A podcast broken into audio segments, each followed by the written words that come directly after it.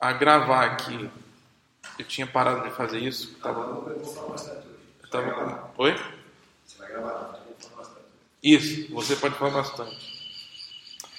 É, a gente então vai terminar o, tempo, nosso tempo em Isaías, potencialmente hoje. E a semana que vem começaremos. Começaremos não, olharemos Lucas 4 em relação a todas as coisas que nós temos visto e falado nessas semanas.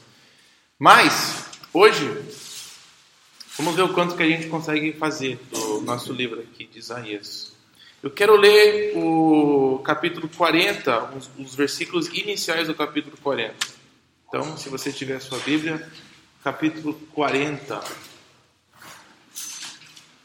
Dos quatro evangelhos, os três primeiros, Mateus, Marcos e Lucas, no início, algum, algum momento na sua história, eles vão iniciar com esses versículos. Em algum momento, esses versículos vão entrar em cena para ajudar a dirigir a história, ajudar a formar expectativas sobre a pessoa de Jesus. E certamente nos primeiros séculos, não era toda a igreja que tinha acesso aos evangelhos.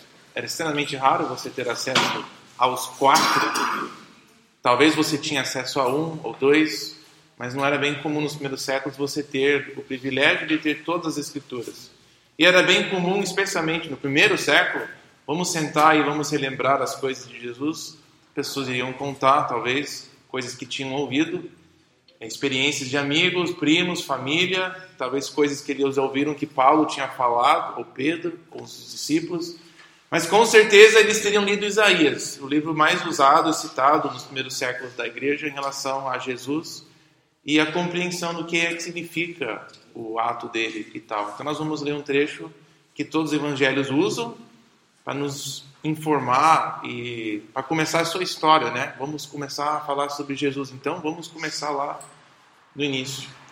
Então nós vamos fazer essa leitura dos primeiros 11 versículos do capítulo 40 dizem assim: Consolem, consolem o meu povo, diz o Deus de vocês.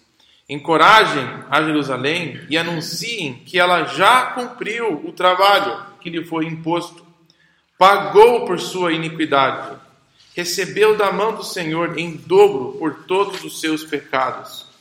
Uma voz clama no deserto: preparem o caminho do Senhor Façam no deserto um caminho reto para o nosso Deus. Todos os vales serão levantados, todos os montes e colinas serão aplanados. Os terrenos acidentados se tornarão planos, as escarpas serão niveladas, e a glória do Senhor será revelada, e juntos todos a verão, pois é o Senhor quem fala. Na verdade, eu vou parar ali, agora que eu estou lendo, decidi parar por aqui o grande anúncio no capítulo 40 de Isaías de que um dia Jeová voltará, né? E nossa leitura do livro todo, talvez você pode sentir um pouco melhor o peso dessas palavras. Conforto, conforto, vai acabar o julgamento contra vocês, a sua disciplina. E agora Jeová vai voltar com misericórdia. E quando ele voltar, as coisas vão mudar completamente. Né? Ele vai aplanar as coisas é, os montes e as colinas. E um resultado será aqui, versículo 5: a glória do Senhor será revelada e todos verão a glória de Deus. E esse é um dos temas que percorre o livro desde o início. O propósito de Deus em se tornar conhecido, se tornar visto. No capítulo 6, já, os anjos estão no céu, na visão de Isaías, né? Eles estão proclamando que a terra estará cheia, está cheia com a glória de Deus. Os atos de Deus no, contra as nações, nos capítulos 13 a 23, ele quer se tornar conhecido. Várias vezes no segundo bloco de capítulo você vai ver Deus falando: Eu faço isso porque eu quero ser reconhecido, eu quero ser visto. E não é por coincidência, eu escrevi aqui, não é coincidência que primeiro, primeira Pedro menciona esse mesmo trecho, de toda a carne vê a glória de Deus. Esta é a palavra de Deus, diz Pedro. Ele fala, e foi a palavra que vocês receberam no Evangelho. Jesus é essa manifestação da glória de Deus. Ele cumpre essa grande expectativa. O propósito que Deus teve, que ele deu início através do profeta Isaías, anunciando que ele vai agir de tal forma que todas as nações vão vir conhecer e reconhecer Ele como Deus. Então, esse trecho foi usado pelos evangelistas para comunicar o significado da encarnação, significado da chegada de Jesus, da pessoa dele e os seus atos. Então, com isso, quero orar e aí nós vamos discutir um pouco a leitura dessa semana. Senhor, nós queremos reconhecer e entender melhor o que significa a tua glória sendo revelada, o que significa essas coisas que a gente está lendo em Isaías, o que o Senhor é, escondeu, digamos, no profeta e como a gente pode encontrar essas verdades, como nós podemos ver e conhecer mais sobre o teu filho nelas. Então pedimos a tua ajuda nesse processo, pedimos que o teu espírito nos guie, nos informe e nos ajude a compreender essas coisas importantes para nós. Confessamos que somos imperfeitos, confessamos que é, chegamos ao texto aqui nessa leitura com várias pressuposições e pedimos então a tua direção nisso tudo. Então abençoe esse tempo em nome de Jesus. Amém. Espero que deu para você ler um pouco, pelo menos, dessa semana e que cada vez que você for lendo, você vai sentindo um pouquinho mais à vontade e em casa com o livro de Isaías. Pelo menos mais do que antes, né? Eu sei que é um desafio enorme o livro, 66 capítulos. É um desafio enorme você ler e lembrar de tudo. E como eu tinha falado no início, o objetivo não é de nós lembrarmos de tudo, nem aprendermos tudo e nem sentir que a gente sabe né, o significado de todas as coisas. Mas apenas que a gente está reconhecendo, lembrando de temas, é, tendo uma noção de coisas no livro, aonde certas coisas estão. Então, se você conseguiu sentir um pouco da diferença nos capítulos 40 e adiante do que veio antes, seria bom. Isso seria um bom sinal. Se você percebeu a diferença nos 36 a 39 com a narrativa de Ezequias, né, como é uma história diferente do que o resto do livro, isso é bom. Se você notou temas que estão se repetindo no livro, isso é excelente, né? Não que você saiba o conteúdo de todos os capítulos, mas aos poucos a gente vai, conforme a gente vai se aproximando do conteúdo, a gente vai entendendo melhor é, coisas que estão sendo enfatizadas e, e tal. Então, é um processo nosso. Então, dois aspectos, só antes de eu perguntar sobre a sua leitura, dois aspectos que nós já vimos, só quero repetir. O, a linha de tempo nosso né, em relação a Isaías, eu encurtei ele um pouco, tirei o Criação e o Êxodo, que geralmente vem antes, mas só lembrando onde Isaías se encaixa na linha de tempo, ele vem antes do grande exílio, né, antes do grande julgamento contra o povo, e ele prediz esse julgamento, ele antecipa, ele anuncia que ela está achegada. E também antecipa um retorno, uma, um retorno, né? Tinha o Império Assírico, que seria a ameaça imediata na vida de Isaías, e ele já previu que teria um outro depois, o, o babilônico. Isso de fato seria quem julgaria o povo. E eles voltariam. Ele até menciona que um rei da Pérsia, rei Ciro ia trazer o povo de volta para sua terra e terá um tipo de restauração.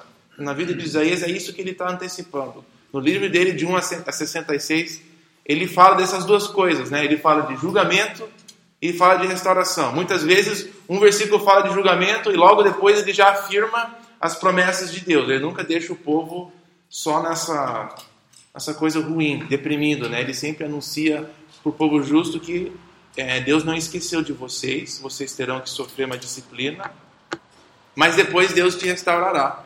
Ele vai garantir isso. E nós vimos que tem alguns momentos né, no, na vida de Isaías que Deus garante que isso é verdade. Né? A história de Ezequias, vimos semana passada, como ela é chave para isso. Um momento que Deus decidiu se manifestar. Não porque eles estavam merecendo aquilo, não porque eles tinham pedido necessariamente é, isso, mas Deus decidiu mostrar para eles quão poderoso Ele é e quão confiável é as promessas dele naquela luta lá da cidade de Jerusalém. Então nós temos esses dois temas que vão repetindo e percorrendo o livro todo, temas de julgamento e de restauração. E essas ideias elas vão sendo repetidas de formas diferentes, né? O julgamento Deus também fala que ele é soberano sobre todas as nações, não só sobre o seu povo, mas ele governa tudo. Parece que ele é o parece não, ele é o grande chefe de todas as nações. Não gostou de alguma coisa, ele fica bravo e fala: "Não, eu não gostei, então você vai, né, você vai ser destruído". Não, você pode mais um pouquinho. Ele ele governa sobre todos, não só sobre o povo de Israel. E com essa autoridade ele pode falar o que vai acontecer, o que não vai acontecer. E nos 40 para frente ele já muda um pouco o, que, o jeito que ele está falando com o povo. Parece que é uma mudança drástica. O que a gente leu foi o início, né? capítulo 40. Deus falando agora eu vou agir de uma forma diferente. Acabou a disciplina contra o meu povo, então agora eu vou abençoar. E ao ponto de vista de Isaías, ele está olhando para um tempo de julgamento que eventualmente se realizou na forma de exílio e antecipando um dia de retorno, onde Deus vai agora ser misericordioso novamente com o povo. Mas um, uma coisa que é, a gente foi percebendo na leitura é que depois desses dois eventos, as coisas que ele tinha mencionado, parece que elas não foram totalmente realizadas nesses dois eventos.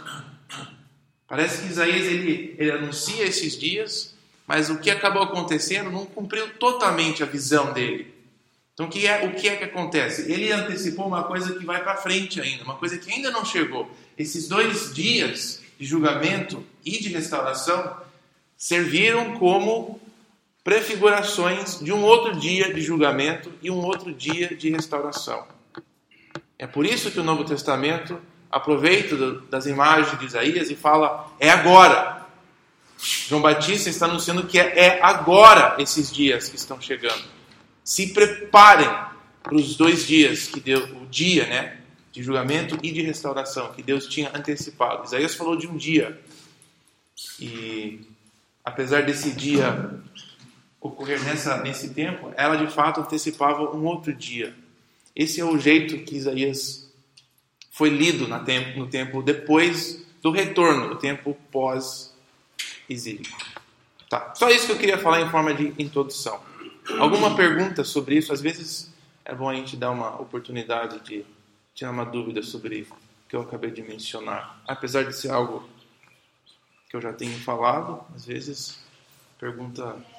É, só uma curiosidade. Por exemplo, quando a gente lê o Voz do Plano do Senhor, a gente sabe que é João Batista, porque até foi mencionado depois no Novo Testamento. Né? Mas, por pouco da época, quando começou a, a volta dos exilados, eles tinham algum personagem que podia ser um Claro, qualquer profeta, é, Ageu, Zacarias, Malaquias, seriam profetas Eles anunciando. Voz, e eles, e eles proclamavam: é agora o dia de nós restaurarmos e reconstruirmos essa cidade, porque Deus está nos trazendo de volta. E foi, foi de fato isso. Mas mesmo naqueles profetas, Ageu, você pode ler, ele fala que ele fala assim: nossa, vocês estão aqui, vocês estão até chorando de ver porque isso aqui não é nada que se compara com o passado. E Ageu já fala, mas Deus está preparando um dia para frente que ainda não chegou, né? Que vai ser melhor do que o passado. Então eles mesmos são vozes, né? Mas eles reconhecem que tem um dia para vir.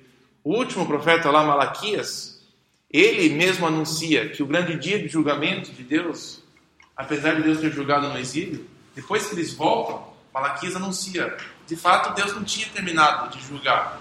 Isso aqui foi só um, um, um trailer, um, um prévio. Chegará um dia ainda pela frente onde a grande disciplina de Deus contra o seu povo vai ser esgotada. Então os profetas pós-exílicos, eles antecipam e jogam para frente também essa grande expectativa de um dia de julgamento, mas eles também serviriam como vozes, eles proclamando né, que a gente precisa se arrepender e se preparar.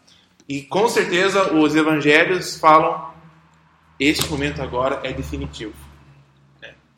Eu, eu li alguma coisa essa semana que eu esse.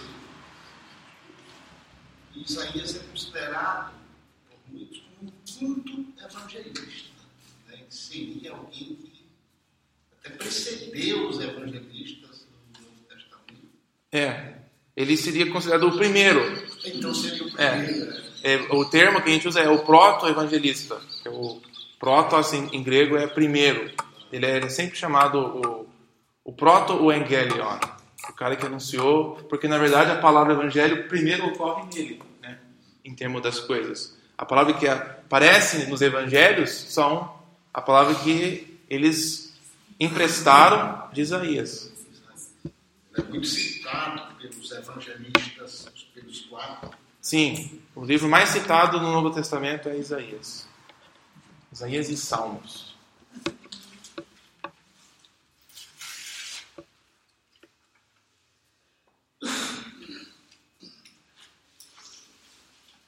Mais alguma pergunta ou algum comentário?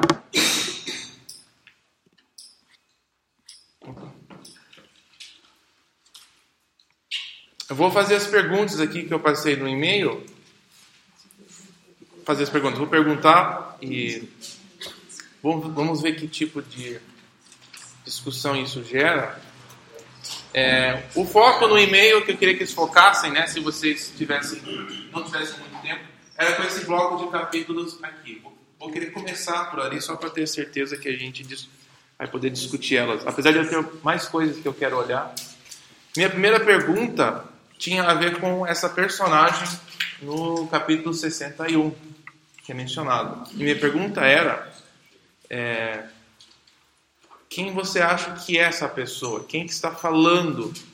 Como que pode ser identificado? Será que dentro do livro nós já temos alguém que pode ser identificado como. É, eu quero começar dentro do, do livro. Né? Quem que é essa pessoa falando aqui em 61? É possível identificarmos ele no livro? É possível que seja Isaías mesmo? Por quê e por que não?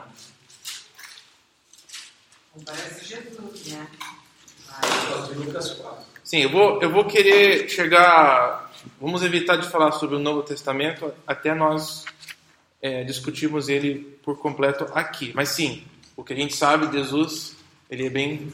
É, porque no versículo 8 fala que eu, o Senhor. É. Versículo. Sim, ele está falando no versículo Isaías 8. vai escrever, não é? Mas o, o, o início ali. É, o Espírito do Senhor está sobre mim. Parece que é alguma pessoa que não seja o Senhor. Uma pessoa distinta.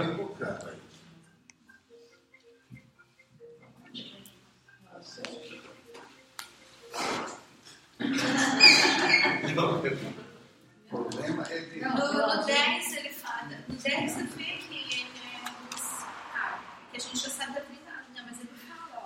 Eu me refugiarei no Senhor, no meu Deus, porque ele me vestiu de veste de salvação. Aí ele sabe que não é Isaías. Que não era Isaías. É, como noivo que se adorna com turbante. São todas as figuras que se usam para Jesus. assim. É, mas são coisas que a gente teria antecipando, né? E se digamos que estamos no primeiro século e não temos acesso ao Novo Testamento, como que nós podemos entender um negócio desse tipo, né? Da onde que. Ele é, um- é, não, daí ele é um pirata, não. Ele está falando besteira. é, é um cara que ele andou nu por três anos, então esse cara é louco. Né? Capítulo 20 ele, ele já é louco. Ah, Pô, esse cara está falando que é Deus. Hoje um cara desse aí estaria no hospício. Não tinha nem uma chance de falar.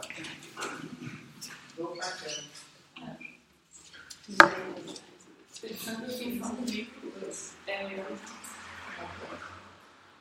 eu pensei primeiro, né, perguntou, Isaías, ele, quando ele fala qual que era a mensagem dele, não condiz né, qual que era a função dele, não tem nada a ver com isso. Né? Ele veio para pregar julgamento para o povo não ouvir para Deus castigar. Então, acho que isso já exclui assim, dentro do texto.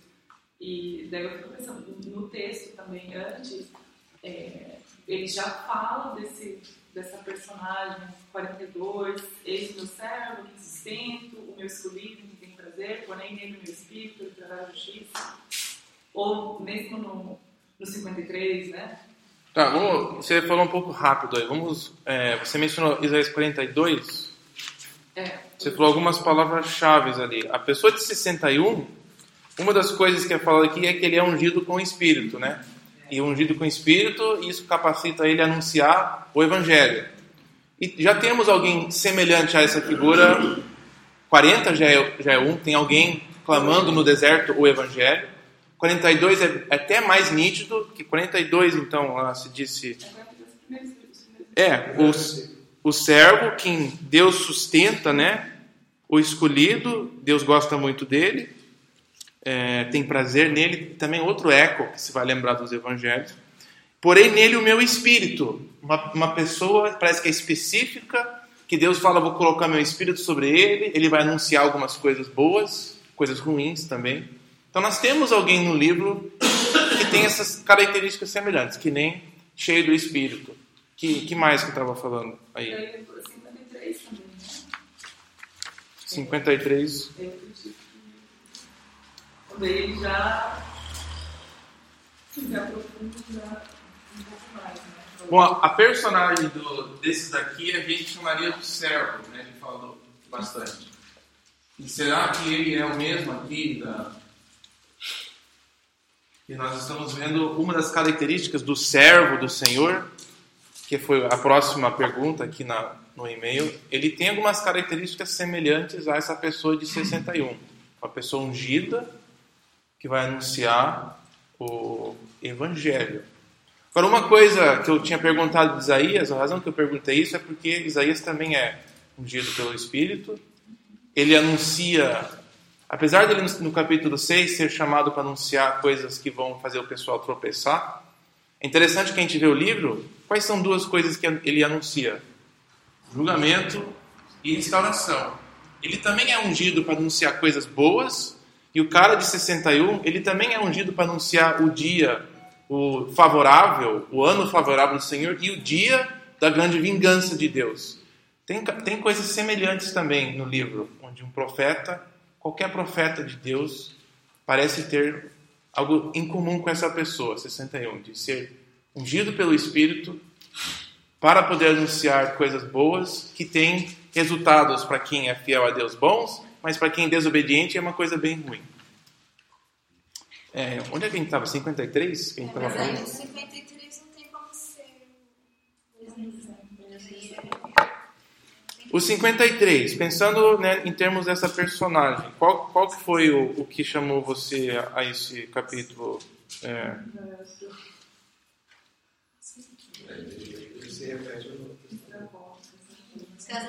serve, né? sim, é o servo aqui.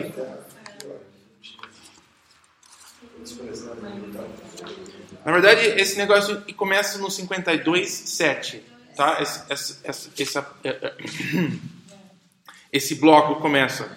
E ele fala assim, 52, 7. Como são belos os montes, os pés daqueles que anunciam boas novas, que proclamam paz, que trazem o evangelho, que proclamam salvação, que falam para Sião, o seu Deus reina né? É, escutem, suas sentinelas erguem a voz, junto aos gritos de alegria, quando Jeová voltar a Sião, e eles verão com os seus próprios olhos. Aí Jerusalém vai cantar, vai ficar todo mundo feliz. Versículo 10: Todas as nações, todos os confins da terra verão a salvação do nosso Deus. A grande declaração do Evangelho é que Jeová vai voltar e todo mundo vai conhecer Ele, vai reconhecer Ele como o único Deus. E aí, versículo 13: Vejam então o meu servo agirá com sabedoria. Essa pessoa que a gente espera que vai anunciar essas notícias, ele é começa a ser descrito aqui, né? Só que tem uma coisa estranha, versículo 15, é, de modo igual ele aspergerá muitas nações, os reis calarão a boca por causa dele, pois aquilo que não lhes foi dito verão, e o que não virão compreenderão. Ele vai ser alguém que vai falar para as nações, vai anunciar para as nações coisas que vai fazer com que eles calem a boca. E ele mesmo, no 53, ele vai sofrer né, uma consequência horrorosa. Ele vai ser julgado, mas Deus vai usar o sofrimento dele para abençoar o povo. Né? Esse é o tema geral, falando em termos gerais. Agora, pensando na pessoa, não só Isaías, mas Jeremias, os profetas em geral, o que é interessante é que eles são pessoas que anunciam julgamento, eles anunciam restauração. Lembra aquele bloco de 13 a 23 que é sobre as nações? Isaías chega e começa a falar Babilônia, Assíria, Moab, os Edomitas, ele vai falando com um monte de gente, né? Vai, vai julgando todas as nações. Um, um carinha de nada, um carinha no deserto, vai falando como se fosse a pessoa que tivesse autoridade sobre as nações. De, de alguma forma, ele, Isaías é semelhante a essa pessoa, onde ele vai andando e mandando os reis das nações calarem a boca e anunciando para eles coisas antes de acontecerem, falando com Faraó: Faraó, você não manda aqui, Deus vai julgar você. Ô Império Assírico, você também não manda aqui, Deus vai julgar você. Ô Rei da Babilônia, lê lá os capítulos 13 e 14, e Isaías anunciando um julgamento que ele nunca vai viver a ver, né? Mas um dia vai ser lido esse trecho sobre o rei da Babilônia, o cara que se orgulhou muito, né? E Isaías foi um cara rejeitado, ele foi perseguido. Os profetas eram pessoas que tinham que sofrer consequências físicas pelo chamado deles para obter uma, uma bênção para o povo, para anunciar. Né? Todos os profetas, de alguma forma ou outra, isso aqui descreve a vida de um profeta, alguém que foi chamado para falar a verdade. São rejeitados e Deus usa o sofrimento e a disciplina deles para eventualmente abençoar o povo para trazer para né, aquele ramo, aquela semente que vai ser preservado, que a gente viu também semana passada, são as pessoas que ouvem as, as palavras do profeta e confiam em Deus, e Deus os preserva né, mais para frente. Até mesmo esses trechos que a gente está vendo temas semelhantes, né? Isso foi muito interessante. Nós vimos que 61, essa pessoa é muito semelhante ao servo, e parece que esses temas vão ocorrendo em vários lugares do, do livro. E ele parece, ele não, ele não fala, né? Sou eu, mas ele, ele tem características semelhantes a, a um profeta, tem características de Isaías. Né? Talvez Isaías não, ele não completa totalmente o significado, mas ele, ele é bem parecido. É ungido por Deus, fala coisas boas, coisas ruins. É... Dizem que ele morreu Dizem que não foi bonito ó, o final da vida dele. Não, ele não escreve sobre a morte dele, não sei porquê. Falou de tanta coisa que aconteceu depois da vida dele, depois de ter falado, né, como ele vai morrer. Mas imagino que Deus não, não queria deixar isso claro para ele, que nem Pedro. Podia esperança do que estava falando. Mas então, essa primeira pergunta, é, essa personagem de 61, ele ele é parecido, digamos, com profetas, ele é parecido com alguém que já é identificado no livro, mas ao mesmo tempo ele parece não totalmente encaixar né, com, com isso, mas é semelhante. Você ia falar mais alguma coisa? Eu estava pensando, mas no 53 tem alguns trechos também é, bem específicos, digamos, mais específicos a respeito desse servo. Né? Uhum. Por exemplo, sobre a morte dele, o que aconteceu, a solidão de com os ímpios, a questão do julgamento é, opressivo, seja... É, mas pensando antes de nós pensarmos em Jesus, essas coisas seriam é, jeito de falar uma pessoa que foi injustiçada, mas Deus abençoou, né? Que foi todos os profetas injustiçados, mas Deus os preservou e vindicou depois. Então Isaías foi morto mas depois o seu livro foi lido e todo mundo falou: nossa, o cara estava certo. Né? Deus honrou ele, julgou todas as nações do jeito que ele falou que ia julgar, tratou a Síria, tratou Babilônia, e as palavras dele agora são a nossa esperança. Então, de certa forma, dá para entender esses versículos antes, digamos, de Cristo como algo que, que faz sentido para eles. Teria sentido nessa época, época pós-exílica, um trecho desse. Não só isso, mas a pessoa de desse servo, né? A minha próxima pergunta é quem que é este servo mencionado nesses capítulos? Estamos misturando essas duas perguntas. A gente está vendo que ele é, parece que ele é a pessoa ungida, um tipo profeta, né? Como que foi compreendido? Como que foi entendido trechos que nem este, né? Antes de Jesus? O que a gente, o que eu já te falei é basicamente isso. Isaías parece que cumpriu isso de alguma forma. Mas Isaías ele não cumpre tudo, né? não deu o resultado final. O resultado final é que a glória é revelada. O resultado final é que o povo é confortado. O resultado final é que o povo é restaurado. Tem um Davi, tem o grande caminho que é erguido no deserto. E essas coisas não foram realizadas. Apesar de serem assim, Zerubabel é um, Davi, é um rei davídico, né? Nos livros de Esias e Esdras e Neemias. Mas não se cumpriu totalmente o que Deus falou que ia cumprir. Uma pequena prefiguração. Se a gente olha no Novo Testamento e vê que o povo esperava um libertador, então talvez ele tenha sido visto não como o Salvador, que foi Jesus, ou como a pessoa de Jesus, mas como um rei mesmo, que viria para cumprir todas essas coisas. Sim, e, e eu acho que nada de ruim, porque é exatamente isso que Isaías fala que devemos esperar. Né? Então, ele não omite isso. Isso não foi inventado e não foi uma compreensão errada. Mas ela apenas não é completa. Mas é exatamente isso que Isaías fala. Se você está lendo esses capítulos, não tem como ler Isaías 9 e 11 e não esperar um rei que vai trazer paz e que vai julgar todos os inimigos. Inclusive, ele fala que ele, 63, ele fala que ele vai chegar e vai ficar cheio de sangue a roupa dele. Por quê? Ele vai ficar pisando em cima de, dos inimigos de Deus como se fossem uvas. Então não tem como você ler esses trechos e não esperar isso, né? Está muito claro. Só que voltando a, a essa questão desse servo, ele pode ser compreendido e foi compreendido como Isaías, o profeta em si. Mas não só isso, tem algumas partes nesses trechos aqui de 40 a 66 onde a gente vê o plural, que nem nós lemos no versículo, nos capítulos 52, os anunciadores do evangelho. Não era só um. Às vezes o servo, ele tem um nome, não sei se vocês perceberam. Deus chama o servo de quem? Ele dá um nome para esse servo. Capítulo 42, 49. Não, tem um nome bem mais conhecido. Ungido é, também encaixa, Messias. É, é, fala, ungido é Messias, o meu Messias. É que nós tem alguns, alguns pontos do, que parece que ele está falando não da, da vinda de Cristo, mas da segunda volta. Parece, sim. Porque ele está ele tá colocando que vai ter uma, uma terra paz, de prosperidade, de alegria, de festa. E, isso não acontece até a segunda volta de Jesus. né?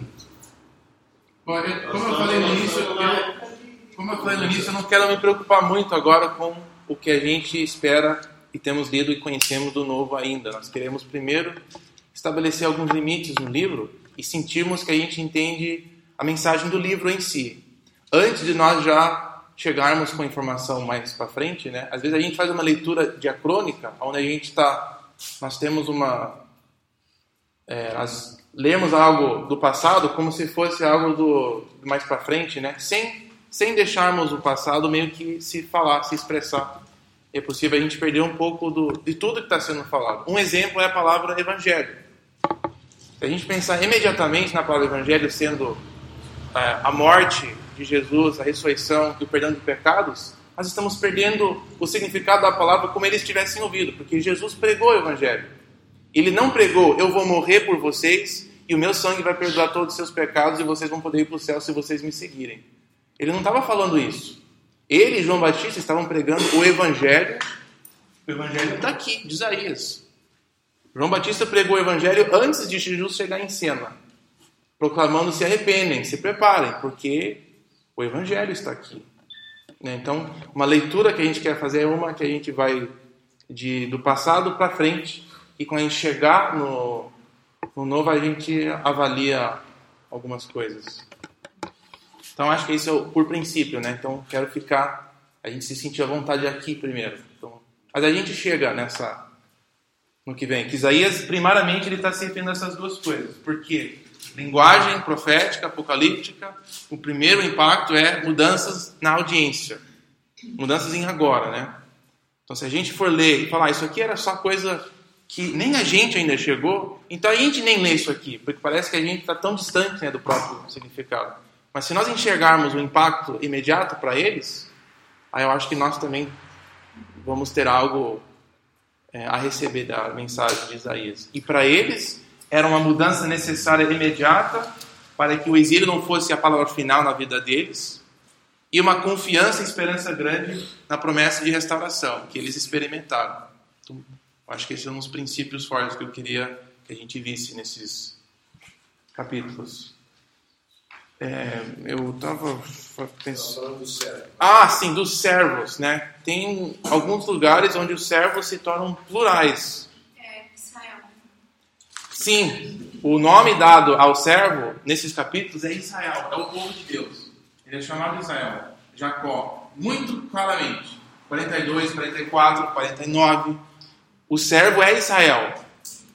Só que ao mesmo tempo o servo não é Israel, porque em 49 o servo é chamado para salvar Israel. Então o servo ele é alguém de Israel, ele é Israel, mas ele não é apenas Israel.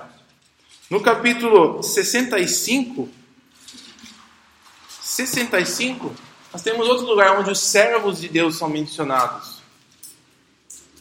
Onde essa pessoa, o servo, ele parece que ele engloba o povo, pode ser o povo e ao mesmo tempo pode ser um grupo desse povo e ao mesmo tempo pode ser uma pessoa desse povo. Né? Ele não é apenas uma coisa. O sentido dele, digamos, ele é meio é, flu, é, hum, ele não é rígido, né? Ele se refere a várias funções, várias coisas. Então Deus fala aqui nos versículos 13 em, adi em adiante, falando com o seu próprio povo, fazendo uma distinção entre eles. Portanto, assim diz o soberano Senhor: Os meus servos comerão, mas vocês vão passar fome. Os meus servos beberão, mas vocês passarão sede. Os meus servos se regozijarão, mas vocês passarão vergonha. E vai por adiante, né? Se você ler, você vai perceber uma coisa bem semelhante no, também no 65. 65, 13 em adiante. E trechos como estes também abre a possibilidade que servo, o servo do Senhor, ele representa todos os servos do Senhor que são fiéis a eles, obedientes, a semente, os profetas. E tem um contraste né, dentro do próprio povo de Deus, aqueles que são fiéis a Ele, que vão anunciar a verdade. E Deus fala que eu vou recompensar esses daí, que estão sendo perseguidos dentro do meu povo. Então, essa pessoa, servo do Senhor, no livro de Isaías, ele é muito mais do que apenas uma pessoa ou uma profecia de alguém no futuro. Ele, de fato, representa Isaías. Isaías foi um desses servos. Todos os profetas foram um servo do Senhor. E também representa o próprio povo de Deus. O povo perseguido. Aquela, aquele ramo justo dentro do povo de Deus. Que Deus falou: Eu vou preservar eles. Eu vou preservar eles durante a minha disciplina do meu povo. Eles vão sair pelo outro lado purificados e vão ser vindicados um dia. Eles não estão comendo agora. Está todo mundo comendo. Os falsos profetas enchendo a barriga. Os reis, meu povo desobediente. Os meus servos estão sofrendo. Mas um dia vai inverter essa realidade. Essa é uma das coisas que a gente vê no, em relação ao servo e essa pessoa ungida. Alguma pergunta? Que alguém quer dar uma continuidade a Não, isso? Mas esse 65 também dá a impressão que esses caras são. É claro que eles não iam saber disso, mas a igreja, né? Porque fala no 65 que é um povo que não buscava Deus, que ele se deixou achar uma nação que não clamava pelo nome dele, mas que ele se deixou achar. É, isso também é citado no Novo Testamento em relação a. Mas é sempre vai ser, nosso passo vai sempre ser aqui, né? E aí nós vamos ver que uma, uma coisa, nós vamos ver, eu acho que um jeito de nós nos aproximarmos da Deus que vai fazer sentido do, do uso dessas coisas. A mesma coisa acontece com o servo. Vou aproveitar e fazer isso agora. É, os... Vamos no 49.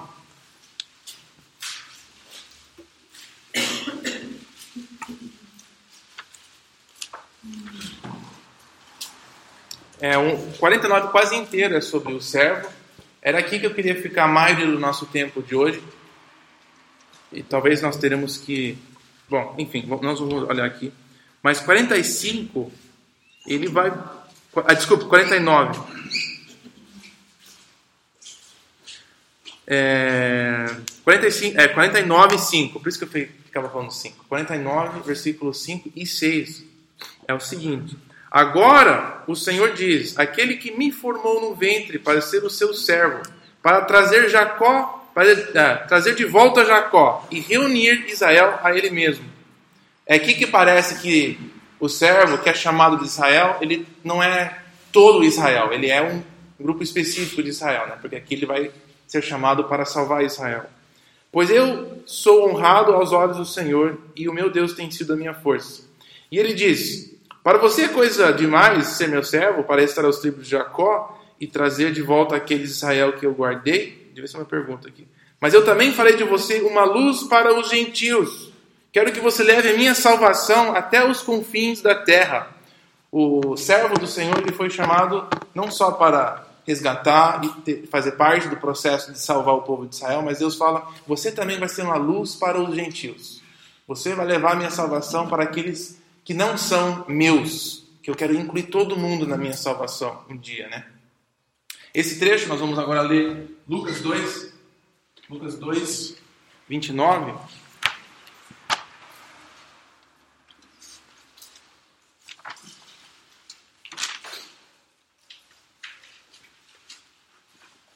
No apresentação de Jesus, Simeão vai louvar aqui, ele vai falar assim, 29 a 32 em Lucas 2. Né, um cara que ele não queria morrer até ver, né? E Deus falou: "Tá, você não vai morrer. Antes de você morrer, eu vou te mostrar a minha salvação." Aí chega Jesus lá como bebê. Ó soberano, como prometeste, agora eu posso morrer o teu servo. Interessante também se chamando de servo. Pois os meus olhos já viram a tua salvação, que preparaste à vista de todos os povos, uma luz para revelação aos gentios, a glória de Israel, o teu povo. Tem outro outro evangelho que deixa mais claro, mas ele está se referindo a essa expressão, a luz para os gentios, a grande promessa de Deus de, de levantar alguém que vai anunciar a salvação também para Israel, como também para os de fora. E é empregado Isaías, esse trecho que a gente leu de, de 49, para nos, nos compreender melhor Jesus, a função dele. Mas o que é interessante é a aplicação dessa identidade para alguém que não é Jesus, que o Novo Testamento também faz. Semelhantemente ao servo de Isaías, que não é só um servo, mas também são os servos podem ser outras pessoas. Nós vamos ver no Novo Testamento a mesma coisa acontecendo. Em Atos 13,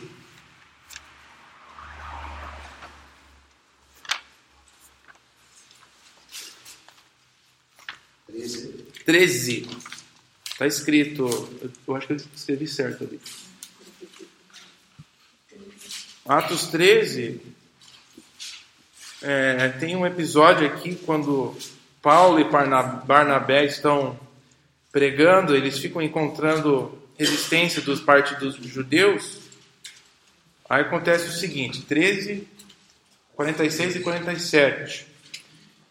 Então Parlo, Parlo, eu ia falar Parlé, misturar os dois. Parlabé. Uma nova personagem aqui no livro de Atos. As coisas que vocês aprendem na escola dominical. Então Paulo e Barnabé lhes responderam corajosamente: Era necessário então anunciar primeiro para vocês a palavra de Deus, e aí, uma vez que vocês rejeitam e não se julguem dignos da vida eterna, agora a gente vai para os gentios.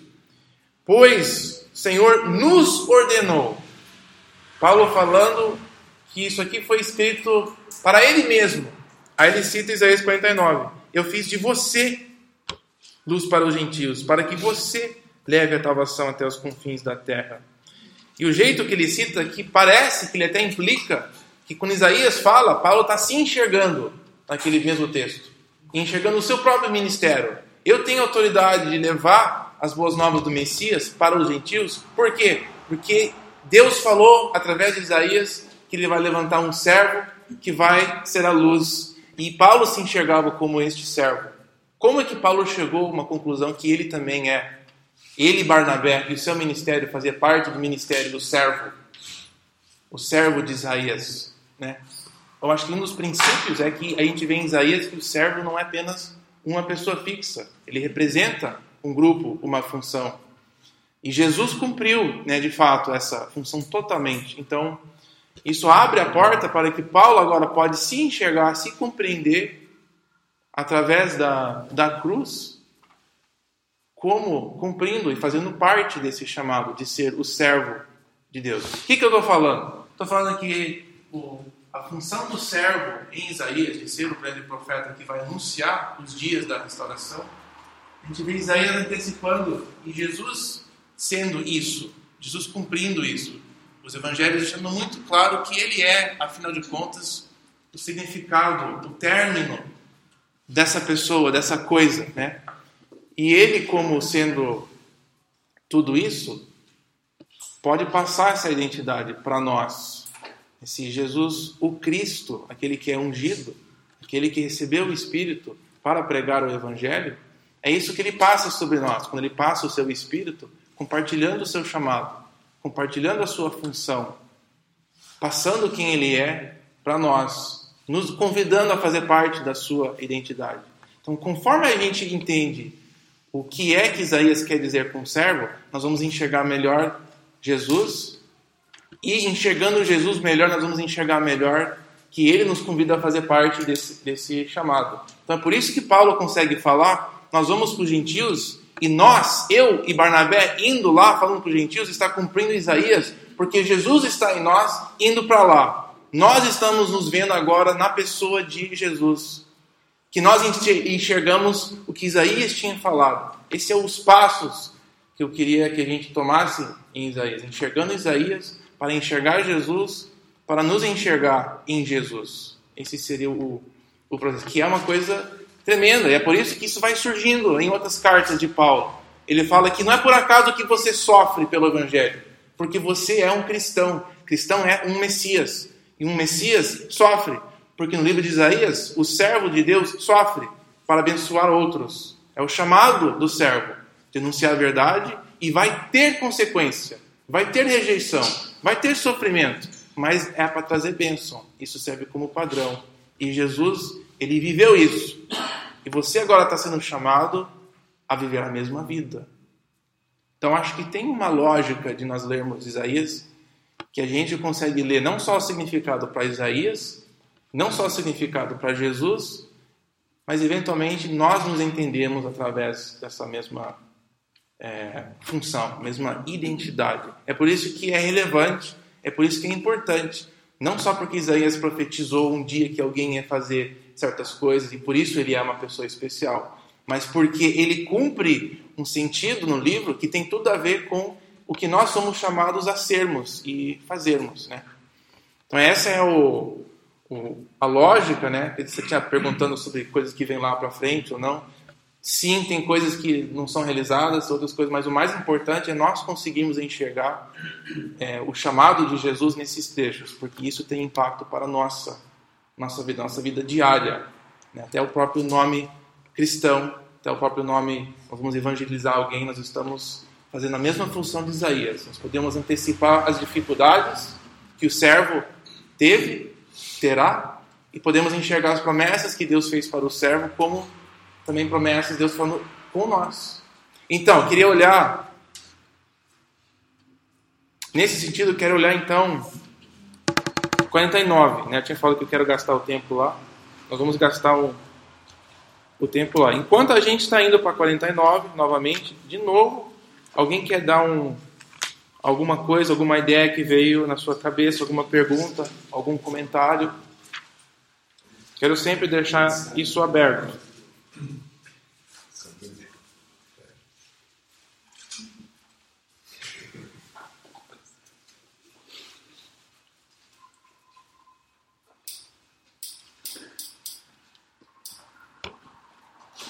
Nada, então vou querer começar o 49. Podemos começar o 49? Certeza? Ninguém quer compartilhar nenhum pensamento?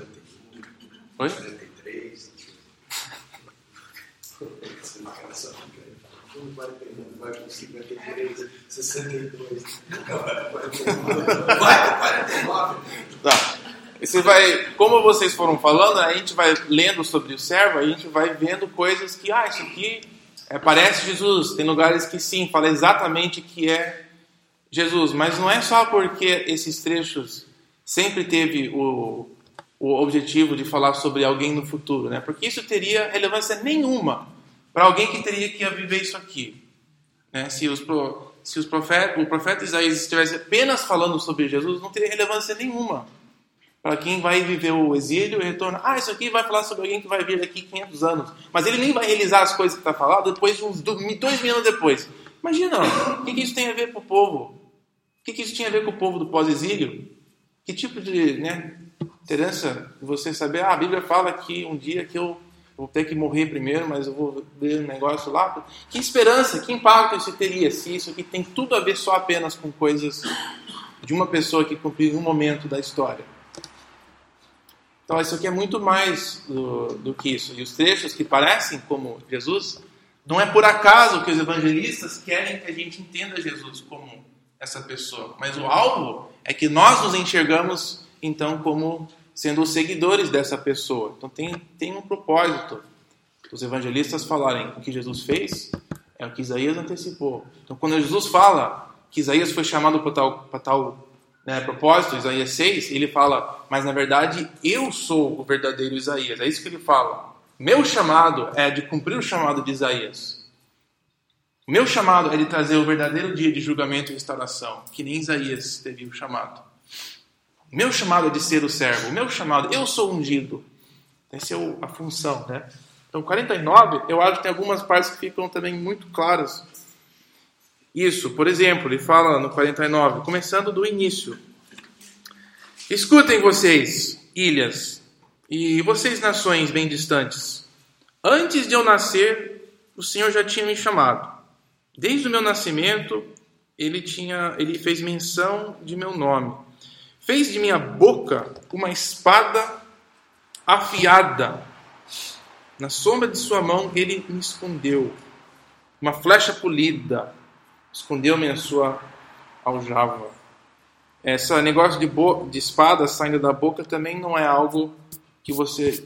É, quer dizer, também é algo que se repete em outro lugar da Bíblia, né? essa expressão do, do servo do Senhor aqui, ele se sentir desse jeito, ele tipo que é uma espada na boca de Deus. Ele vai ser alguém que vai falar coisas que vai afetar, né, as pessoas. Seria o, o sentido aqui. Versículo 3, ele me disse: "Você é meu servo. Você é Israel." Apesar dele a gente já sabe como isso funciona, né? Ele é alguém de Israel, ele representa Israel, ele é alguns de Israel e também ele é uma pessoa. Em quem mostrarei o meu esplendor? Em você vai ser revelado, né? Mas eu disse: Eu tenho me afadigado, sem qualquer propósito, tenho gastado minha força em vão para nada. Contudo, o que é, o que, o que me é devido está na mão do Senhor. A minha recompensa então está com Deus. Eu consigo até enxergar Isaías aqui falando isso. Sim, Deus, eu sou tudo isso, mas parece que não dá nada. Eu deitei aqui pelado e fiquei falando né, sobre as coisas e ninguém me escuta. Eu vou anunciando sobre as nações, as coisas, e ninguém presta atenção. Parece que todo mundo continua fazendo as mesmas coisas, não vejo mudança nenhuma. Mas tá, eu vou colocar minha esperança em você. E agora o Senhor diz: aquele que me formou no ventre para ser o seu servo. Ah, isso aqui a gente leu, né? Para trazer de volta Jacó, reunir Israel a ele mesmo, pois sou honrado aos olhos do Senhor. Meu Deus tem sido a minha força ele diz, é pequeno demais? Aí você enxerga um pouquinho mais esse contexto quando a gente consegue ver Isaías aqui. Deus conversando com Isaías. Pequena coisa demais você só apenas trazer a, a, o povo de Israel de volta? Você também vai erguer a sua voz e vai afetar os gentios, né? Você vai ser uma luz para os gentios. Para levar minha salvação até os confins da terra, o anúncio da salvação. Versículo 7. Assim diz o Senhor Redentor: Santo de Israel, aquele que foi desprezado e detestado pela nação, ao servo de governantes, os reis o verão e se levantarão, líderes o verão e se encurvarão por causa do Senhor que é fiel, o Santo de Israel, que o escolheu.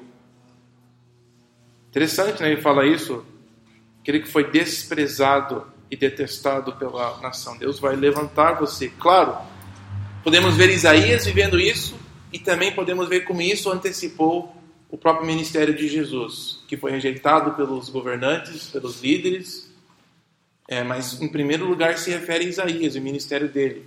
E depois a gente vê Jesus falando: é exatamente isso que vai acontecer comigo. Ninguém fique de surpresa aqui que eu fui rejeitado, porque com os profetas foi assim. E se eu vou exercer o ministério de Isaías, eu também terei que ser rejeitado. Jesus sabia disso. Assim diz o Senhor, versículo 8: No tempo favorável eu lhe responderei, no dia da salvação eu o ajudarei e o guardarei e farei que você seja uma aliança para o povo, para restaurar terra e distribuir suas propriedades abandonadas. Esse dia da salvação, né, um tempo favorável, ele é, nós vemos um eco disso no 61. Quero que você deixe sua Bíblia aberta nos duas. 61. 61. Nós vamos voltar para 49, mas só quero mostrar como tem correspondências com essa pessoa de 61 que está sendo ungida para anunciar o Evangelho. Ele é ungido, 61, 2. Para proclamar o ano da bondade do Senhor. É, essa palavra bondade é a mesma que a gente vê aqui em 49 do é, tempo favorável, o tempo do, do, da bondade, digamos, né? É a mesma ideia. Proclamar o ano da bondade e o dia da vingança, para consolar todos os que andam tristes e dar todos os que choram em Sião uma bela coroa em vez de cinza isso foi em 61, né? um anúncio de um tempo bom e para confortar essas pessoas chorantes. Se você voltar agora para o 49, eu escrevo, fica com os dois abertos aqui. 49, versículo 9. Para dizer aos cativos: podem sair, e aqueles que estão nas trevas apareçam. Essa palavra cativos também nós vamos ver em 61. 61 No versículo 1, porque o Senhor ungiu-me para levar o evangelho para os pobres, enviou-me para cuidar dos que estão com o coração quebrantado, anunciar liberdade aos cativos e libertação das trevas aos prisioneiros. Mesma coisa que a gente vê no 9, aqueles que estão nas trevas e aqueles que são cativos. Né? O chamado de, do profeta, do, do servo do Senhor, era de anunciar um dia favorável. Isaías anunciou o dia. Ele não viu esse dia, né? não viveu ele, mas ele anunciou um dia do, dos cativos voltarem. Mas ele antecipa um dia que um outro profeta surgirá que vai anunciar a verdadeira libertação final né, da, das coisas. 61 antecipa né, esse dia, um servo do Senhor se erguer. Eu estou aqui, o Espírito de Deus me ungiu para finalmente anunciar o final dessas coisas. Então, 40, voltando aí para o 49, eu acho interessante o que nós vamos ler agora. Eles se apazentarão junto aos caminhos e acharão pastagem em toda a colina estéril. Não terão fome nem sede. O calor do deserto e o sol não, não os atingirão. Aquele que tem compaixão deles os guiará. Ele é, e os conduzirá para as fontes de água. Transformarei todos os meus montes em estradas e os meus caminhos serão erguidos. Vejam, eles verão de bem longe, alguns do norte, alguns do oeste, alguns do Açua, sei lá o que, que é isso, mas é de um lugar longe. E a gente já viu esse tema, né? De um caminho que Deus vai erguer no deserto. Ele vai tornar possível pessoas virem e se aproximarem dele, de terras bem distantes, que é o tema que a gente viu Deus vai agir de alguma forma. Isaías vendo um dia, no futuro, que Deus vai agir de tal forma que pessoas pelo o, o mundo inteiro vão se aproximar do Deus dessa nação pequenininha, num buraco no mundo que é cercado por nações muito maiores e melhores. Esse buraquinho, essa, essa cidadezinha de nada, um dia o mundo inteiro, pessoas do mundo inteiro vão querer conhecer o Deus dessa cidadezinha. O que, que Deus vai fazer um dia para ele ser tornado conhecido no mundo, no globo. Para para você pensar na visão de Isaías, como ela deve ter sido louca para alguém ouvir naquela época uma mensagem dessa. E pensa o que acontece aqui na cruz, pensa o que acontece no livro de Atos, pensa o que acontece nos primeiros séculos do mundo, onde o maior império foi conquistado pelo Evangelho. Onde a, o, Paulo falando, eu preciso ir lá para os confins da terra anunciar o Evangelho, anunciar o que o servo foi ungido a anunciar. Eu fui ungido para anunciar, para ser a luz para as nações. É difícil nós não enxergarmos a missão de Jesus e a missão dos seus discípulos, aqui em versículos que nem estes. Missão a quais nós somos o fruto, missão nas quais também somos chamados a participar. É, tá, agora, versículo 13. Gritem de alegria, ó céus. Regozije-se, ó terra, e rompam em canção, ó montes, porque o Senhor consola o seu povo e terá compaixão dos seus afligidos. E agora aparece outro tema, Monte Sião, né? Essa cidade que será restaurada quando as boas novas chegarem. Sião, porém, disse: O Senhor tinha me abandonou, ele me desamparou. Mas Deus fala: haverá uma mãe que possa esquecer de seu bebê que ainda mama e não ter compaixão do filho que gerou? Mesmo que ela possa esquecê-lo, eu nunca vou esquecer de você. Eu gravei você nas palmas das minhas mãos. Os seus muros estão sempre diante de mim. Seus filhos apressam-se em voltar, e aqueles que a despojaram afastam-se de você. Erga os olhos e olhe ao redor. Todos os seus filhos se ajuntam e vêm até você. Juro pela minha vida que você se vestirá deles como um ornamento. Você se vestirá deles como uma noiva. Tem alguns temas aqui interessantes, dos versículos 15 a 18 que a gente acabou de ler. Primeiro é o 16, onde Deus fala desses muros. Os seus muros estão sempre diante de mim. Agora, Deus não está falando de muros no sentido de que ele se preocupa com os muros, né? Ele está se expressando que ele não esquece da cidade. E não é só a cidade, ele não se esquece com o povo, né? É um, é um jeito de falar, eu não vou esquecer nunca de você. Então a cidade aqui é usada como um, um representante do próprio povo. Eu não esqueço de seu muro, é dizer, eu não esqueço de você. Vocês estão escritos nas minhas mãos, né? E a gente, esse texto não é usado no Novo Testamento, mas quando nós enxergamos esses temas como um total, nós podemos, eu acho, não seria injusto nós olharmos aqui e pensarmos, né, na pessoa de Jesus. Como nós não somos esquecidos, como fomos, né, temos esse, ele tem esses furos nas suas mãos. Nunca esqueceu, isso é um sinal da fidelidade de Deus com o seu povo, que foi digamos, encarnado na cruz, né? a manifestação dessa verdade, que sempre foi verdade. Mas o que eu queria que você visse é que a cidade aqui representa o povo. Os muros são sempre diante de mim. E aí, versículo 17, seus filhos. A cidade tem filhos, a cidade também é uma mulher, é uma pessoa. Para as metáforas que ele vai usando aqui. Você, como uma cidade, eu não esqueço de seus muros, é Deus falando, eu não esqueço de você, meu povo. Aí ele fala de seus filhos, ele está mudando de metáfora. Você é tipo uma mulher. O povo de Deus é uma mulher, então ele fala tipo uma noiva. Né? Ele vai falar que você vai vestir seus filhos que nem uma noiva. Não é o único lugar que a gente vê isso, mas Deus fala do povo de Deus como se fosse a noiva dele. Deus fala do povo de Deus como se fosse a cidade dele, onde ele vai ah, mudar. Ele vai indo de ele aproveita dessas imagens, ele chama o povo dessas coisas, porque cada um fornece um aspecto interessante né, para ele. 19. Apesar de você ser, ter sido arruinada e abandonada, apesar de sua terra ter sido arrasada, você será pequena demais para o seu povo, e aqueles que a devoram estarão bem distantes.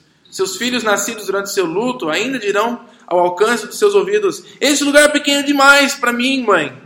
Dê-nos um espaço para, para nele vivermos. Então você vê, juntando esses dois temas, é tipo uma mulher, é uma cidade, é uma mistura de coisas, o povo de Deus no livro de Isaías. E Deus fala, você vai ter uma abundância de filhos, que você nem soube que você teve. E você vai estar cheio, não vai nem caber dentro de você, é, de você, é, de você, cidade, né? Não vai ter espaço por todos os filhos que eu vou chamar. Versículo 21, então você dirá em seu coração, mas quem é que gerou esses filhos? Eu estava enlutada, estéril, estava exilada, rejeitada. Quem que os criou? Fui deixada totalmente só. Mas estes, de onde vieram? Veja, olha a resposta. Quem são os filhos do Monte Sião, da cidade, do povo de Deus. Deus fala: Eu vou, é, eu assinarei para os gentios, os de fora. Erguerei minha bandeira para os povos, e eles trarão nos braços os seus filhos. Eles são espalhados por aí, e eles vão ser trazidos de volta. Carregarão nos ombros as suas filhas. Reis serão os seus padrastos. Rainhas serão as, as suas amas de leite. Eles se inclinarão diante de você com o rosto em terra, lamberão o pó dos seus pés. Então você saberá que eu sou o Senhor. Aqueles que esperam em mim não ficarão decepcionados. Novamente, o propósito de Deus de ser conhecido. Ele vai agir dessa forma, de tal forma que ele vai ser visto e reconhecido no mundo. Só para terminar aqui o versículo 24 em adiante. Será que se pode tirar o despojo dos guerreiros? Ou será que os prisioneiros também podem, é, podem ser resgatados do poder dos violentos? Ha! Versículo 26. Sim, claro. Prisioneiros serão tirados de guerreiros. O despojo será retomado dos violentos. Brigarei com os que brigam com você. Seus filhos, eu os salvarei. Farei seus opressores comerem sua própria carne. Ficarão bêbados com seu próprio sangue como o vinho. Imagem perfeita para gente, a gente terminar, né? Deus falando. Oi? Isso, isso do Almanço, é perfeito. É, Deus falando que ele vai lutar pelos filhos de Deus. Ele vai vir, ele vai precisar guerrear contra os inimigos para soltar-lhes do poder do opressor. Exatamente esse tipo de mensagem que os evangelistas querem invocar quando, antes de contar a história de Jesus, eles invocam Isaías 40, que é o anúncio que Jeová está voltando. O anúncio que Jeová está voltando para resgatar os seus filhos. O anúncio que Jeová, como guerreiro, vai vir para lutar e libertar os, o povo. E Jesus se ergue e fala: Eu sou ungido. Ele lê esse trecho de Isaías. É, isso aqui está sendo cumprido no meu ministério. Mas de verdade, de fato, tudo que foi falado antes, não tinha ninguém maior do que João Batista. Isaías não era maior que ele, Ezequiel, Jeremias, João Batista é o maior profeta. Por quê? Porque ele está vivendo para ver os dias dos profetas. E agora eu vim libertar do verdadeiro opressor.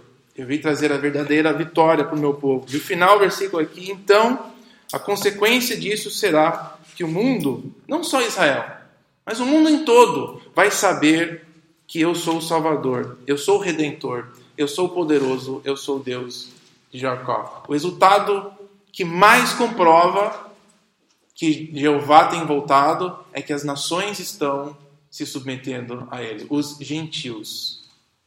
É isso que a gente vê nas histórias dos evangelistas e em Atos. Que tem pessoas que não são judeus que estão reconhecendo o Deus de Israel. Que parece que é impossível segurar a palavra de Deus no mundo. Não dá para segurar ela. O povo persegue, os judeus perseguem, os romanos tentam perseguir, mas o Atos fica falando, a palavra de Deus cresce e vai avançando, vai multiplicando. Não tem como parar a invasão do reino de Deus no mundo. Ela vai espalhando, vai conquistando corações. E a declaração do evangelho, a declaração que é o evangelho, é esse anúncio. E é o próprio anúncio que liberta. Isaías 61. Eu vou anunciar libertação. É o próprio anúncio que causa a libertação. E Jesus proclamando o Evangelho, é isso que o Novo Testamento diz. É o Evangelho que liberta. É o poder de Deus. É o Evangelho. É a própria proclamação da verdade que é a libertação para as pessoas que o aceitam. É isso que 1 Pedro diz. 1 Pedro, no final do capítulo 1, versículo 25, fala que este foi a palavra anunciada, evangelizada para você. Você foi evangelizado com essa palavra. Se você aceitou ela, você foi libertada. Então, você tem essa libertação e foi chamado e convidado a participar desse chamado, de ser parte do ramo, parte do renovo, parte do servo, capacitado pelo Espírito de Deus, né? Esses conceitos não são do Novo Testamento, eles são do Velho Testamento. Aí vai começar a surgir um monte de. Se você voltar e ler esses capítulos iniciais, você vai ver um monte de coisa semelhante a isso. Deus dando pequenas dicas, pequenas prefigurações. Aquele deserto, aí Deus vai derramar o seu espírito no deserto. Isso vai levar à transformação. Pequenas dicas das coisas que a gente vai vendo no Novo Testamento, né? Mas qual que é o lugar de Isaías 61, então, em tudo isso? É que ele representa mais do que todas as outras partes. Uma pessoa falando, eu fui agora ungido para anunciar as boas novas, tudo isso. Alguém vai se erguer e vai cumprir isso, né? Vai cumprir não só Isaías 61, mas é impossível a gente divorciar essa pessoa dos capítulos 40 a 66. É impossível separar o ministério dele com o dia de Deus se tornar conhecido no mundo. É impossível separar os capítulos 40 a 66 dos capítulos 1 a 39, que era o julgamento de Israel e o julgamento das nações. Não é por isso que Jesus chega e fala que ele vai julgar todo mundo. Eu tenho que julgar o meu povo, se vocês me rejeitarem, né? A cidade será destruída. E também todas as nações, ele tem que ter uma palavra com todo mundo. E ele também tem a autoridade de falar: se você então permanecer em mim, se você me seguir, eu te darei a vida. Você participará no reino, se você estiver comigo, né? Porque ele é essa pessoa. Então, hum, esses são, acho que, os temas que a gente vê em Isaías. Minha esperança foi que você enxergue é, o relacionamento do capítulo 61 aos outros capítulos do livro. Mesmo que não foi tudo, né? Mas que você vê, nossa, 61, ele é muito mais do que 61. Ele se refere a uma visão muito mais ampla e maior. Então, quando semana que vem a gente lê Lucas 4, eu espero que a gente leia ele é, com esses olhos. Você vai ler capítulos 1 a 4 para a semana que vem de Lucas. Para você sentir assim a expectativa crescendo, né, chegando assim no capítulo 4, aí Jesus inicia seu ministério falando: Esse aqui sou eu, cheguei. Então a, a rejeição dele no livro ela não deve ser surpresa, porque Isaías foi rejeitado e essa pessoa de 61 foi rejeitado servos de Deus sempre foi rejeitado. Mas ela traz um peso e um drama um pouco mais profundo para a história do Evangelho. Tá bom. É, alguma pergunta? Alguma. Eu queria ver aqui no 49, 20, que diz assim: 49 e 20. É, os filhos nascidos durante seu luto ainda virão ao alcance dos seus ouvidos. Esse alcance dos seus ouvidos, o que, que significa? Existe um afastamento? Não, eu acho que só, só diz que eles. É, você vai poder. Você eles não estão distantes. Você vai ouvir o que eles vão dizer agora. Falar no ouvido, né? Tá bem pertinho. É. é que, o que é interessante é que ele fala durante o seu luto, Sim. durante o tempo que você achou que nada estava acontecendo, Deus estava trabalhando. Então você achou que isso aqui estava, isso aqui é uma minha vida é péssima, né? O povo de Israel, estou sendo exilado, estou voltando, isso aqui é uma porcaria de vida, isso aqui não é nada. Deus falando, mesmo durante esse tempo, eu estou agindo. Eu estou trabalhando em áreas que você nem está enxergando. E um dia você vai ver que não é por acaso tudo que você está sofrendo, né? Está sendo injustiçado. É a história deles. Que também pode ser, nós podemos apropriar desse tipo de coisa. Esse princípio, né? Que Deus trabalha mesmo nessas áreas que parece que é horrível, sofrimento. Mas Ele está trabalhando, fazendo muitas coisas ao mesmo tempo ao nosso redor, nossa vida que foi que fez com Jesus e, consequentemente, a gente pode desfrutar dessa, dessa verdade, né, desse princípio. Dá para pregar sobre esse versículo assim. Faz uma boa pregação. Dá para cada versículo você fazer. Né? Dá, dá, dá mesmo. Eu fiquei só pensando como é difícil a gente. É... Às vezes a gente tem a tendência de ler uma coisa e falar, ah, está se cumprindo agora, né? Isso acontece num evento mundial, assim. Igual quando Israel voltou agora a criar o Estado de Israel em, no século passado, né? Todo mundo nossa, é cumprimento disso daí, porque voltaram. Só que quando o pessoal voltou do exílio, também eles achavam que já estava acontecendo, né? Porque estava tudo desolado, vazio, daí eles viam, olha, eu vou encher essa cidade, vou restaurar. Então eu acho que isso é mais complicado. É mais legal a gente usar o livro para ver o que Deus fala para o povo e tentar aplicar na nossa vida, para a gente não fazer as besteiras que eles fizeram, né? E ter a esperança que ele quer que a gente tenha. Sim, eu acho isso muito prático, né? É, porque ficar tentando adivinhar, ah, vai acontecer, não aconteceu, é muito. E se acontecer, tem a ver com eles, né? A gente participa e regozija se isso faz parte do plano dele. Que nem teve ali, né? Um retorno foi um retorno que Deus milagrosamente fez, mas cada um tinha uma coisa que Deus tinha é, proposto especificamente para aquela geração, aquele grupo de reagir, responder. Mas nada ganha da, do retorno da cruz, de Deus retornando para o povo e o nosso chamado a ser estes servos dele. A, a criação do Estado de Israel em 1948 chegou a ser vista pelos próprios israelenses como uma parte desse retorno? Existe alguma narrativa em relação Existem grupos que fortemente, é, teve dois grupos bem fortes, né? Dentro dos judeus. O movimento de criar o próprio país tinha um era fomentado e motivado pelas escrituras, isso aqui é coisa divina, e aí tinha um grupo que era apenas isso aqui é a melhor solução para nós como uma raça, né? Tinha e ainda existe isso dentro da própria comunidade de Israel, ah, no gabinete lá uma disputa entre o secular, porque o povo é grande maioria secular, mas aqueles poucos os ortodoxos, tem alguns que ainda enxergam a, a chegada deles como divina. Então tem essa dentro deles tem é, essas duas opiniões bem fortes. Sempre teve. uma complicação são que acham que isso é. pegam a literal e doam muito dinheiro para a causa do- de Israel, né? Como se fosse uma coisa religiosa, assim. Eles são cristãos e doam dinheiro para fomentar uma guerra, assim. Sei lá, não vou entrar nos detalhes, mas é meio complicado. assim. Mas em relação ao que a gente está lendo, o que um dos temas chaves, quando que eles voltam, né? Quando que o grande restauração acontece? Seria, eu acho que um dos meus minhas perguntas para a gente refletir. A restauração acontece quando o povo volta no caminho. E o caminho é quando Jeová está na frente, levando, né, guiando e trazendo de volta. Então tem que ter a volta de Jeová, tem que ter a volta de Davi. Mas tem uns elementos para a gente identificar o que, que é uma grande, o que, que é a verdadeira, o verdadeiro retorno, né, digamos, do povo de Deus é aquele que tem Jeová na frente, tem o Messias na frente.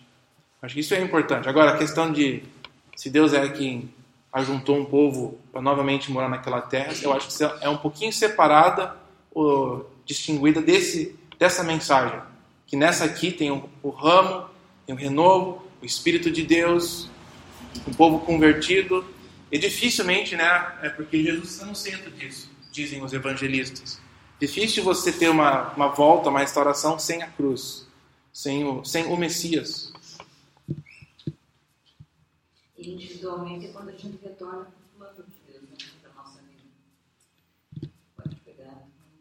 Sim, a nossa, ah, pessoalmente, né? Indivíduos, nós retor- Quando a retornamos. gente retorna para o centro da vontade, né? A gente se afasta, porque a gente faz que nem Israel, né? Sim, e, e isso é muito agra- agradável, não, mas outra coisa prática da história completa de Isaías é que eles fornecem um exemplo, um, é, oi? Um, um padrão, né? Que o desvio, os desvios, Deus sempre deixa essas promessas abertas de querer resgatar. Ele nos mostra o caminho de volta, quer preparar esse caminho e nos chama. Isso que é arrependimento, é ir para o caminho de Deus, voltar para o caminho de Deus. Isso quer dizer então que possivelmente a volta de Israel lá em 1948 não tem nada a ver coisa mais, pode ser uma coisa mais É possivelmente, né? Eu, eu teria a apreensão de a gente afirmar que isso cumpre expectativa de volta, porque tem vários fatores que eu acho que não estão lá. Jeová, o Messias, um coração arrependido, né? O Espírito de Deus. E mas a, a razão maior para mim é que eu acho que a cruz representa mais isso do que qualquer outra coisa. né? Jesus ele é ele é o Davi, ele é a volta de Jeová, ele é o caminho, ele é o próprio povo retornando. Eu acho que ele fala que, na verdade, isso só se realiza na ressurreição. Ressurreição vai ser a verdadeira volta do povo de Deus, que de fato era apenas representando a saída do Éden. A nossa volta, a volta da humanidade, para mim, é mais importante do que uma volta de um, de um povo para um país. A volta da humanidade para a presença de Deus. Eu acho que isso que você está dizendo realmente fecha o raciocínio com um verdadeiro retorno.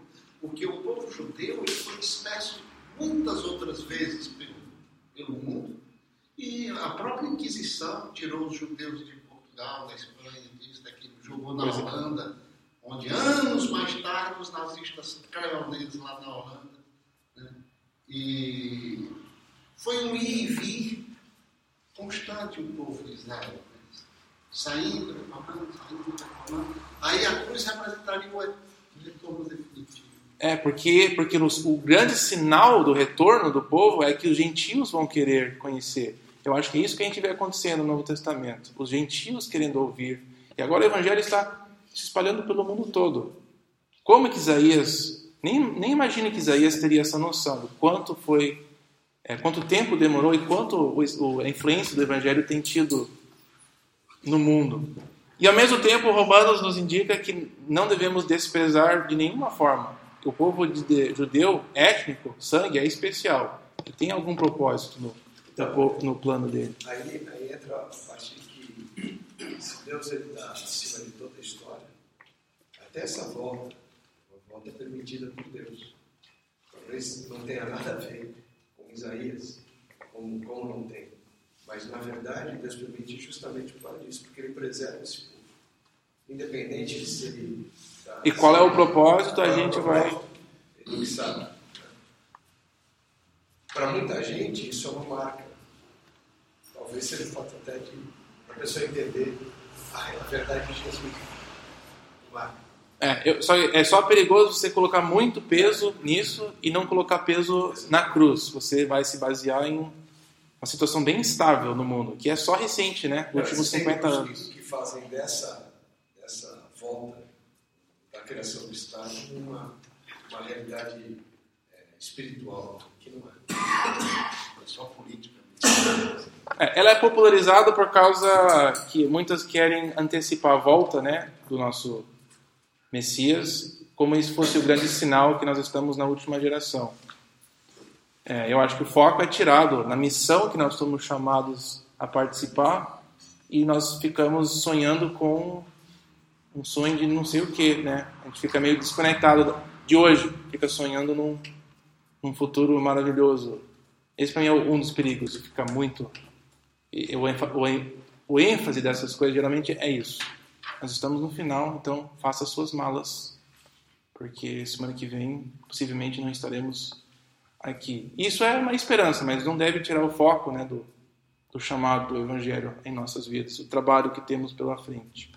Também, eu acho que a gente também é um pouco fruto das nossas convicções, fruto de uma linha de teologia, a dispensacionalista, né? Bíblico, que fica muito.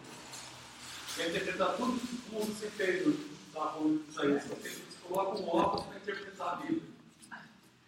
É, os acontecimentos e tudo mais, né? Então fica difícil também de entender algumas coisas, porque ele tem esse óculos, muita gente está falando ao final, prepare suas malas, Jesus está voltando. Então você vai lendo e vai, ah, quer dizer que a volta para Israel, o povo lá para lá, lá onde está, então a gente já começa a ler assim, desse jeito, né? Como seria o final, né? Então, é, é uma posição, mas é, vem muito dessa interpretação de influência dessa teologia que, que nós somos filhos, né? Nossas gerações aí dos anos 50, 60, 70. E, e, e no final nada está acontecendo nesse sentido, né? É, o que a gente quer é conversão. Eu chego lá. Mas eu queria dizer uma coisa, porque o povo judeu, na verdade, eles não creem nisso, a maioria, uma parte cristianismo hoje em dia. É, o problema é com a palavra judeu. A gente fala judeu e nós temos que até definir judeu, né? Porque Paulo diz que judeu de verdade é aquele que tem o Messias no coração, ser considerado pelo Espírito Santo, que seria nós, ele fala em Romanos. Mas judeu, assim, étnico, de sangue, eu até tenho até dificuldade de entender o judeu étnico, porque ele foi espalhado e misturado tantas vezes. As dez tribos do norte, no primeiro exílio, antes do exílio de Judá, eles nunca voltaram. Eles foram espalhados pelo mundo e se misturaram, abandonaram a fé dos pais muito tempo antes de Cristo. Nunca quiseram sair do Egito. montaram uma cidade, montaram um templo em Egito. E quando o pessoal voltou, você pode ler Esther. A grande maioria ficou em Babilônia. Eu não quero voltar para Jerusalém, aquela porcaria. Vou ficar aqui em Babilônia. Porque era muito melhor. Por isso que esse texto de 49 que a gente leu, eles devem ter lido nessa época pensado que era para eles, porque fala, sai da Babilônia, vamos voltar, tal, né? Sim, é. que, que faz parte né, do. Vamos voltar, porque Deus tem um plano para vocês aqui, claro. Mas a, a- descendência sanguínea é difícil a gente ter uma no- noção, né? Foi misturado tanto do que. Neemias aparece dificuldade deles de provar a sua linhagem. É, eles perderam né, os papéis que eles tinham de genealogia. Agora, agora a descendência ju- judeu parece que ela é redefinida na cruz. Né? Mas se ainda existe, isso faz parte do mistério de Deus. Mas quando a gente fala de judeus hoje, judeu hoje significa pessoas que se identificam como parte da herança sanguínea, mas não religiosa. Porque a maioria de quem mora lá, eles até nem se chamam de judeus, eles preferem se chamar de israelense. Fazem parte da pátria que mora naquele lugar, tem nada a ver com religião. Mas a gente tem, por exemplo, aqui jude... é, casas de judeus e que seguem todos os rituais, Sim. apesar de serem ateus. Eles, é uma coisa cultural deles. Aí tem, tem esse outro Eles querem bloco. garantir a ética deles, eles têm uma ética muito legal e É mais complicado do que as nossas denominações. Né? Você explicar o que é metodista, o que é um anglicano, o que é um presbiteriano, o que é um luterano, batista, neopentecostal, blá blá, e vai. É a mesma coisa entre eles. É bem difícil definir o que é o que né, com, com isso. Então, quando a gente vê Israel em Isaías, ele está se referindo ao, ao o verdadeiro Israel, que é o servo dele. Você falou ali que eles não gostam de determinados judeus, assim, essa palavra judeu é uma palavra muito pesada, né? por causa da perseguição também. Então eu acho que eles querem se afastar de ser um judeu para não. É, é, é difícil que a gente lê a palavra judeu e Israel e é, a gente lê aquela palavra como se fosse o que a gente usa hoje, mas ela não é igual, né? Até Paulo já fala, quem é Israel não é Israel. Romanos 9. Todos que têm o nome Israel, de fato, eles não são Israel. O Israel dos profetas, porque isso aqui é outro grupo. Até mesmo para Isaías já tinha dois grupos: o Israel que obedecia a Deus e o Israel que desobedecia. Ele falou: vocês que desobedecem vão ser disciplinados, mas vocês que obedecem, vocês vão experimentar o retorno uns dias depois, né? Vão participar. Então já existia uma distinção de quem é realmente o Israel de Deus. Enfim, isso gera outras outras coisas. Podemos terminar por aqui.